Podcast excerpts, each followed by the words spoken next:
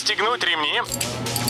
Программа «Путешествие с удовольствием» стартует через 3, 2, 1...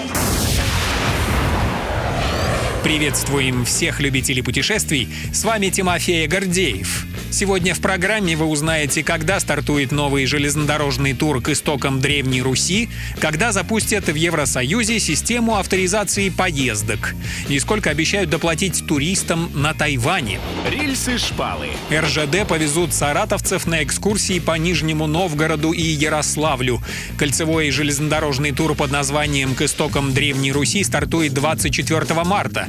Насыщенную экскурсионную программу для путешественников уместили в 4 дня. Как известно, Нижний Новгород и Ярославль богаты на историю и архитектуру. Отдыхающим будет на что посмотреть. Оба старинных города могут и развлечениями похвастаться. В Нижнем туристов прокатят по канатной дороге через Волгу, в Ярославле проведут театрализованную интерактивную экскурсию. Подробная программа железнодорожного тура к истокам Древней Руси приведена на сайте РЖД. Едем дальше. Как-то совсем буднично и тихо отложил Евросоюз запуск системы информации и авторизации поездок. А анонсировали это нововведение с помпой. Обещали целую революцию в туризме. Сбор всех биометрических данных о путешественнике, передача этих сведений госорганам и, как результат, укрепление внутренней безопасности. Однако все переиграли. Как сообщает Турпром, сначала на сайте комиссии ЕС по миграции и внутренним делам было указано, что систему запустят в мае нынешнего года. Потом отсрочка на конец года. И вот теперь вовсе перенос на 2024 год без указания точной даты запуска. Финансы.